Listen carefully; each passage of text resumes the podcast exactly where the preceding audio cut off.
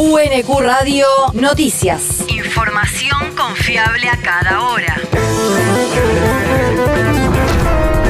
El clima. El Servicio Meteorológico Nacional indica que hoy se espera una máxima de 24 grados con tormentas aisladas y chaparrones, mejorando por la noche. El viento rotará del noreste al sudoeste conforme avance la jornada. El país.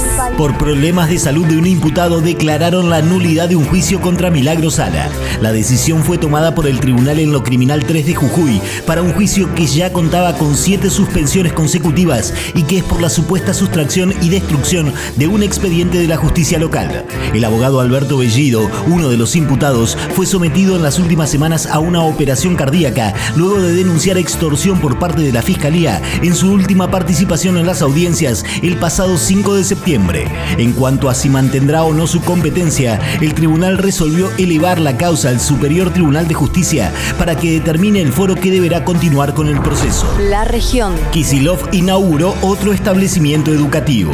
En el marco de críticas de sectores de la oposición, el gobernador de la provincia de Buenos Aires encabezó ayer la inauguración del edificio del Jardín de Infantes número 908 en la localidad de Quequén, llegando a 112 los establecimientos educativos construidos en el marco del programa Escuelas a la Obra.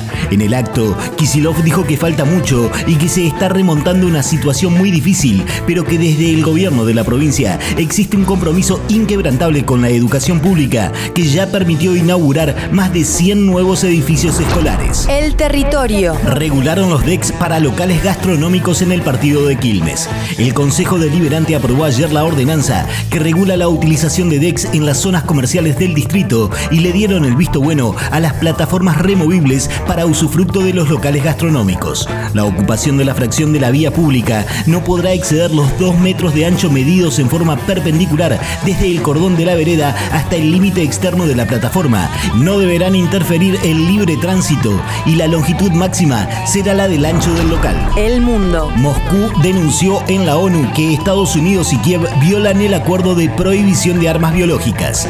La Federación de Rusia presentó al Consejo de Seguridad una propuesta para conformar un comité especial que indague las actividades de los laboratorios biológicos en Ucrania, cuya existencia es denunciada por el Kremlin desde hace meses. También en el organismo internacional, pero ante la primera comisión de la Asamblea General, el representante ruso Dmitry Polyansky afirmó que no descarta que algunos países occidentales presten ayuda a Kiev para fabricar una bomba sucia. La universidad. Taller de fotoreportaje ambiental en la UNQ, organizado por el programa de extensión vinculando la biotecnología con la sociedad y el Centro de Estudios de la Argentina Rural y auspiciado por la Secretaría de Extensión de la Universidad Nacional de Quilmes, fue dictado por Sebastián Toba, investigador, documentalista y comunicador audiovisual correntino. No.